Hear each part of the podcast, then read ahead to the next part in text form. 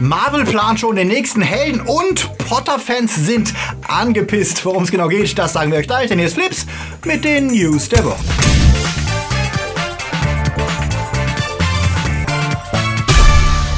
Die Themen der Woche. Oscar, was nun? Pixar-Boss geht fremd. Das planen die Studios für 2019. Aus für Star Trek. Overwatch wird schwuler. Und YouTube macht Black Mirror Konkurrenz. Flips wird im Januar unterstützt von unseren Flips Guardians. Kati Uzumaki, Electrician Newhold, Daniel Schuh, Marc-André Schreiber, JFK Faker, Der Dwarslöper, Tony Barth, Derby, Sepp Kerschbaumer, T-Unit CB, Akoya, Anja Scholz, Onno Dreipolz, Christi, Alter und wir, Dominik Richter, Silko Pillasch und Luca Kamens. Ein großer Dank geht auch an unsere Flips Junior Guardians. Vielen Dank für euren Support. Wenn ihr auch unter der Woche keine Flips News verpassen wollt, dann folgt uns auf Twitter, Facebook oder Instagram. Oscar News doch äh, erstmal die Golden Globes. Die sind nämlich durch und die Gewinner waren mal wieder ähm, interessant ausgewürfelt und bekräftigen den Ruf der Globes, die am wenigsten ernstzunehmende Preisverleihung gleich nach dem Bambi zu sein. Bohemian Rhapsody wurde so überraschend der beste Film, dass selbst die Gewinner irritiert schienen. Und auch ansonsten war alles wie immer. Extrem betrunkene Präsentatoren und Nominierte und diesmal auch eine extrem fade Präsentation Präsentation, denn das Moderatoren-Doppel Andy Samberg und Sandra Oh lieferten die wohl bis wie witzlosesten Gags seit vielen Jahren. Weswegen wir vielleicht froh sein sollten, dass die Oscars sich ja jetzt wohl nach dem Kevin Hart-Debakel endgültig entschlossen haben, ganz ohne Moderation dieses Jahr auszukommen. Das erste Mal seit 30 Jahren. Und die damalige Verleihung galt als eine der miesesten aller Zeiten. Laut dem Hollywood Reporter soll die Show dieses Jahr noch schlanker und gestrafter werden, was dann die Frage aufwirft, warum man sich das dann noch überhaupt anschauen soll. Denn wenn man nur wissen will, wer gewonnen hat und nicht, weil man eine mega aufwendige Show geboten bekommt, dann kann man auch am nächsten Morgen einfach die News lesen. Wollt ihr euch die Show überhaupt noch ansehen? Sagt es uns in den Kommentaren. Neues Jahr, neue Karriere. Während Kevin Spaceys Comeback-Versuch jüngst ja eher misslang, darf sich ein weiterer Protagonist der MeToo-Kontroversen über einen neuen Job freuen. John Lasseter, der Gründer von Pixar, der nach Fällen von sexueller Belästigung sowohl seinen Job bei Pixar als auch bei Disney Animation verlor, ist neuer Animationschef von Skydance Animation. Die gehören zur Skydance-Gruppe, die unter anderem für Hits wie die Mission Impossible-Filme Jack Reacher und True Grit verantwortlich ist. 2017 wurde Skydance Animation gegründet, die mit dem spanischen Studio Ilion zusammenarbeiten und deren erster Film Luck diesen März herauskommen soll. John Lasseter übernimmt jetzt die kreative Leitung des Studios, wofür er wohl zweifellos mehr als qualifiziert ist. Angesichts seines Rauswurfs bei Pixar stößt die Personalie aber natürlich auch auf Kritik bei MeToo-Aktivisten, die Lasseters nahtlosen Übergang in einen neuen Job als verheerendes Zeichen für die Frauen sehen, die es bei Pixar gewagt hätten, die Vorfälle zu melden. Die Bro-Kultur in Hollywood lebt, fasst es die Times Up-Aktivistin Melissa Silverstein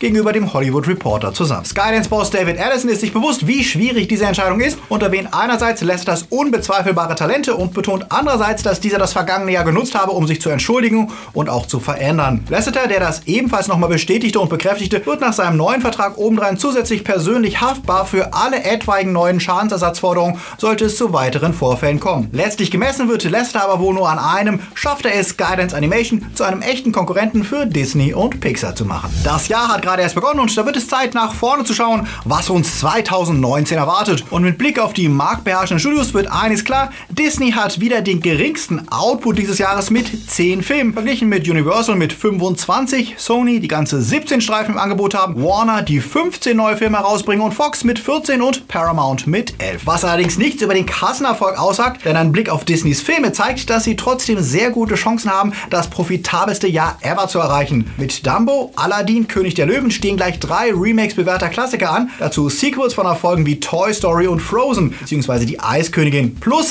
Star Wars Episode 9 und die doppelte Marvel-Packung mit Captain Marvel und Avengers Endgame. Alles Filme, die auf eine eingebaute Zuschauerschaft setzen können und als einziger Neuzugang die Verfilmung von Artemis Fowl, die wahrscheinlich das einzige Risiko und der Versuch ist, eine neue Filmreihe zu etablieren. Damit dürfte der Erfolg gesichert sein. Die anderen Studios setzen da auf deutlich mehr Risiko. Sony hat mit Spider-Man Far From Home, Jumanji 2, Zombieland 2, Angry Birds 2 und Reboots von Grudge, Charlie's Angels und Men in Black zwar auch altbewährtes im Programm, lockert das aber mit einer ganzen Reihe an Filmen auf, die kein Franchise füttern. Das gilt auch für Fox, die versuchen mit Alita Battle Angel ein neues Franchise zu etablieren und ihre X-Men-Reihe mit Dark Phoenix weiterführen, aber eben auch viele kleinere Werke wie The Kid Who Would Be King anbieten. Und Warner, Disneys größter Konkurrent, setzt auf den Mix aus Franchises wie dem Lego Movie, Godzilla, Joker und Shazam, neue Serien wie Detective Pikachu und ebenfalls eine Menge einzelner neuer Filme. Paramount Paramount hat außerdem Terminator und Sonic gar keine großen IPs am Start und setzt dieses Jahr tatsächlich auf viele kleinere Genrefilme wie Friedhof der Kuscheltiere. Und Universal, die haben ihre Erfolgsgaranten wie Drachenzähm leicht gemacht und Pet 2, setzen aber natürlich weiterhin auf die günstigen Erfolgshorrorfilme von Blumhouse und Co. und wagen auch ansonsten viele kleinere Projekte, nachdem es ja mit dem Dark Universe nichts geworden ist. Wir dürfen sehr gespannt sein, ob es einem anderen Studio gelingen wird, Disney den Rang abzulaufen, die schon 2018 den größten Marktanteil hatten. Und ob die Studios langfristig die Strategie kopieren, weniger größere Filme etablierter Franchise zu produzieren,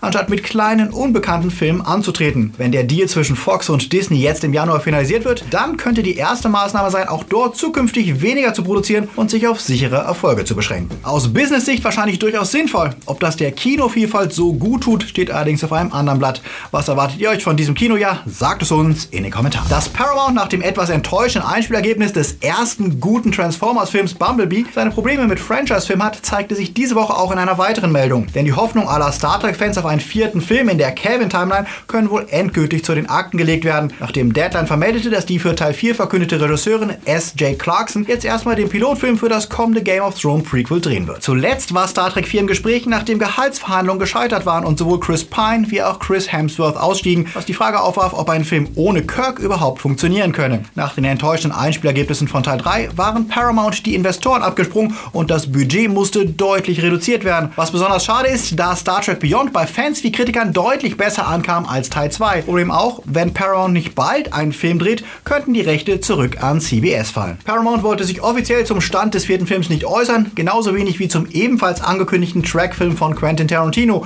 Aber wie es derzeit aussieht, ist die Calvin Timeline wohl bald Geschichte. Und wenn wir gerade noch bei Disney und Fox waren, Kevin Feige wurde von MTV News am Rande der Golden Globes zum anstehenden Merger mit Fox befragt und konnte seine Aufregung, endlich Zugriff auf alle Figuren zu bekommen, die Marvel bisher nicht nutzen durfte, kaum verbergen. Er hätte seit 20 Jahren davon geträumt, diese Figuren endlich wiederzubekommen. Und zwar nicht nur die großen Namen wie Wolverine und Deadpool, sondern auch hunderte anderer Figuren, deren Rechte bisher bei Fox lag. Und eine dieser Figuren könnte der Silver Surfer sein. Regisseur Adam McKay, der für Vice bei den Globes antrat, ist ja ein glühender Fan des Surfers und versucht schon seit langem einen neuen Film anzustoßen. Feige schien dafür sehr offen, da McKay schon bei Ant-Man involviert war und auch in Vice eine Referenz auf Galactus einbaute. Es wäre also nicht unwahrscheinlich, dass Feige und McKay sich ernsthaft darüber unterhalten, sobald der Fox-Deal durch ist. Denn auch Adam McKay bestätigte, dass es erste Gespräche gäbe und sein Agent bereits aufgewacht sei. Was uns vielleicht dann auch endlich den üblen Auftritt des Silver Surfers in Fantastic Four 2 vergessen ließ. Und schließlich war da noch die Frage, die wohl alle MCU-Fans interessierte. Was wird aus den Guardians of the Galaxy? Und was hält Kevin Feige davon, dass James Gunn demnächst für DC Filme dreht? Feige bewies einmal mehr, dass er Medienprofi ist. Er liebe gute Filme, egal welches Studio sie dreht. Er habe gerade viel Spaß bei Aquaman gehabt und Gunn würde für DC sicher genauso coole Filme drehen wie damals für Marvel. Die Zukunft der Guardians sei allerdings noch nicht entschieden. Der Film werde kommen, aber derzeit sei noch keine konkrete Entscheidung dazu gefallen. Dass Potter-Fans leicht einen Pflaumensturz bekommen, das haben wir hier selbst schon öfter gemerkt, denn wenn es um ihren Franchise geht, dann verstehen sie vieles, aber keinen Spaß. Deswegen ist auch nicht verwundert, dass ein Fun-Fact-Tweet von Pottermore jetzt schon seit Tagen zu hitzigen Diskussionen führt, denn die enthüllten, dass normale Toiletten noch gar nicht so lange zum Alltag in Hogwarts gehörten, da sich die magische Welt erst spät den Magelsanitäranlagen geöffnet hätte. Davor hätten die Hexen und Zauberer einfach irgendwo hingekackt und das Ganze dann einfach magisch verschwinden lassen. Ob das mit dem bekannten Evanesco-Zauberspruch geschah, mit dem Snape auch seine Zauberkessel reinigte, wurde nicht verraten, liegt aber nah. Die Fans waren auf jeden Fall schockiert über diese Enthüllung und diskutierten mal wieder, ob das Redconning wäre, warum das überhaupt nicht sein könne und ew, ob wir das eigentlich überhaupt wirklich wissen wollten. Dabei ist das Ganze weder neu noch Redcon, denn der Fun Fact des Tweets basiert auf einem Artikel, den J.K. Rowling bereits 2012 für Pottermore über die Kammer des Schreckens verfasst hat. Und dort steht eben, dass Sanitärleitungen erst im 18. Jahrhundert wirklich Einzug in Hogwarts hielten und durch die Umbauarbeiten beinahe der Eingang zur Kammer des Schreckens aufgeflogen wäre. Naja, dann seien wir mal froh, dass wir äh, unsere Kacke nicht weiter verschwinden lassen müssen und fragen uns, wo die verschwundene Kacke wohl gelandet ist. Serien Star Trek mag auf der großen Leinwand erstmal auf Eis liegen, aber im TV rüstet sich CBS, den Franchise wiederzubeleben. Neben der zweiten Staffel von Discovery und der kommenden Animationsserie gab es diese Woche Neues zur Rückkehr von Captain Picard. Und die News dürfte die Fans wohl auch wieder verstören, denn Produzent Alex Kurtzman enthüllte, dass die Events in J.J. Abrams Star Trek Film für Picard eine Rolle spielen werden. Dort erfuhren wir, dass Spock mit Schuld an der Zerstörung von Romulus trägt. Und Picard wird in dieser Welt leben, in der das romulanische Imperium zerstört ist, was durchaus spannend sein kann, denn durch seine Freundschaft mit Spock, der am Friedensprozess zwischen Romulus und Vulkan arbeitete, ist Picard persönlich involviert gewesen. Das neue Star Trek wird radikal anders als das, was die Leute erwarten. Das habe Patrick Stewart zur Bedingung gemacht. Angeblich ist er mit dem Storyentwurf der neuen Serie auch hoch zufrieden. Wir hoffen mal, dass das Ganze nicht am Ende in düsteren Schlachten und Effekten ergeht wie die Kelvin-Timeline, sondern auch inhaltlich wieder an die guten alten Zeiten von Trek anschließen kann, in denen die Serien für smarte und intelligente Science-Fiction standen. YouTube Originals waren bisher qualitativ ja höchst durchwachsen und zeichneten sich hauptsächlich durch die geringeren Budgets aus, verglichen mit den Konkurrenten Netflix und Amazon. Das konnte sich jetzt ändern, denn mit Jordan Peele und Charlie Sanders hat YouTube zwei hochkarätige Namen verpflichtet, die ja schon bewiesen haben, dass man mit ihnen rechnen muss. Mit der Serie Weird City präsentieren sie eine Anthologie, die wie Black Mirror auf Ecstasy wirkt. In einer Welt, in der es keine Mittelklasse, sondern nur noch arm und reich gibt, führt der durchgeknallte Dr. Negari seine sozialen Experimente durch. Das führt zu witzigen und verstörenden Ergebnissen. Die Besetzung kann sich dabei absolut sehen lassen. Levar Burton als Negari bekommt Verstärkung von Michael Cera, Ed O'Neill, Mark Hamill, Aquafina, Rosario Dawson, Laverne Cock, Dylan O'Brien und vielen anderen. Jede Folge wird eine andere Geschichte in dieser Welt erzählen und wenn die Serie das hält, was der Trailer verspricht, könnte es das erste richtige Argument sein, sich YouTube Premium zu besorgen. Die Serie startet am 13. Februar und wir werden auf jeden Fall mal reinschauen. Und dann war da diese Woche noch der Trailer für The Punisher Season 2, von der viele ja vermuten, dass es die finale Staffel sein wird, nachdem sich Marvel ja nach und nach von seinen Marvel-Serien trennt. Fans können also noch einmal genießen, wenn Frank Castle zum Punisher wird und gegen seinen Willen abermals das macht, was er am besten kann. Dieses Mal wird er in einen Mordversuch an einem jungen Mädchen hineingezogen und muss herausfinden, wer vorhatte, die Kleine kalt zu stellen. Ab 18. Januar könnt ihr sehen, wie das weitergeht. Und tschüss. Das sagten diese Woche zwei der großen Namen im Game-Business zueinander. Denn Bungie, die Macher von Myst, Halo und Destiny, trennten sich nach acht Jahren von ihrem Publisher Activision. Das Streben Bungies nach Unabhängigkeit ist nicht neu. Schon früher waren sie von Microsoft aufgekauft worden, um sich später doch wieder als eigenständige Firma zu versuchen. Zwischen Bungie und Activision hatte es schon länger geknirscht. Grund waren unter anderem die rigide Veröffentlichungspläne von Activision, die Bungie zwang, jedes Jahr ein neues Destiny herauszubringen und die Unzufriedenheit Activisions mit den letzten Verkaufszahlen von Destiny 2 Forsaken. Da Destiny als Marke bei Bungie bleibt,